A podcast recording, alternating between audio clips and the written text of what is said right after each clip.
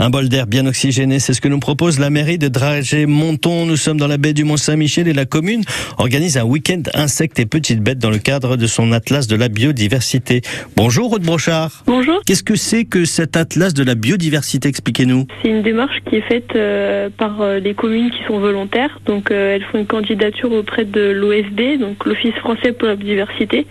Et en fait, ça sert à mieux connaître la biodiversité euh, des communes et euh, à faire participer euh, les habitants autour de ce projet euh, qui vise à faire connaître la biodiversité. Ah, c'est ça, en gros, vous appelez les habitants euh, à participer et donc euh, à recenser tous les, les animaux, les petites bêtes qui existent aux alentours de, de votre commune, quoi. C'est ça exactement. Alors il n'y a pas que les animaux, on fait aussi les plantes. Et quel est l'objectif final de tout ça? Bah, mieux faire connaître la biodiversité locale. Parce que bah, y a des habitants ici dans la baie du Mont, il y a beaucoup d'habitants qui connaissent beaucoup la biodiversité, mais il y a aussi des gens euh, qui connaissent rien du tout et qui participent euh, avec nous. Donc ça leur permet de découvrir et apprendre à observer euh, ce qui les entoure. Et on a aussi euh, bah, le fait de savoir s'il y a des espèces qui peuvent être protégées ou des espèces un peu plus rares. Et tout ça, ça va nous permettre de proposer des mesures de gestion ou de restauration sur certains endroits sensibles. C'est des questions qui sont assez nouvelles finalement et une façon d'envisager les choses qui est assez nouvelle.